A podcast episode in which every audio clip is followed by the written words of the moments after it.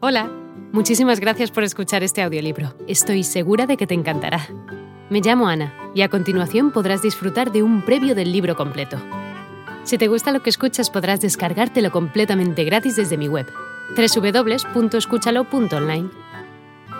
Un abrazo. 43 y quien le ayuda en la producción de algunas de sus películas. Desde pequeño, Allen poseyó un alto coeficiente intelectual. Por eso, fue inscrito en una clase avanzada.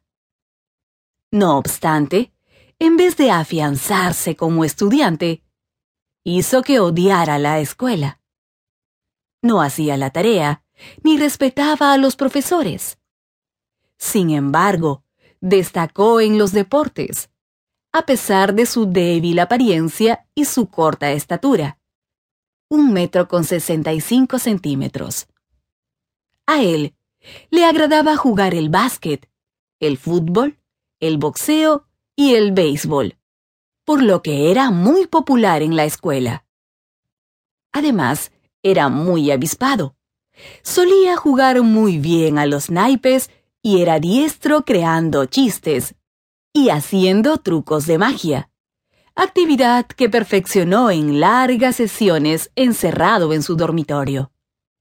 Por aquella época, su sobrenombre era Rojo, debido al color de sus cabellos. De este modo, destacó rápidamente. A los 15 años, vendía sus chistes para las secciones de chismes de los periódicos.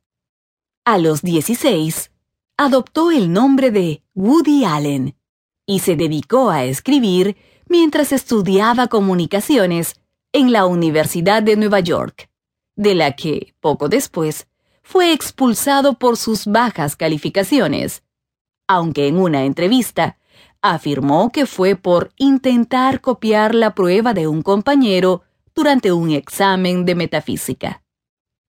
Posteriormente, fue guionista a tiempo completo.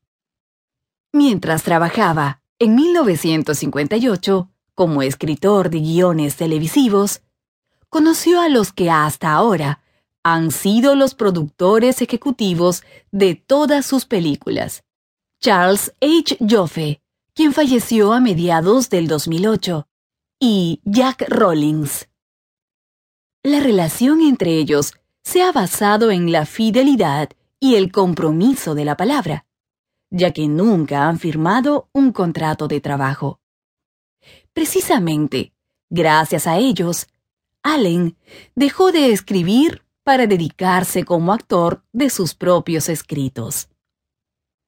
En 1959, Woody empezó una rutina que mantiene hasta la actualidad.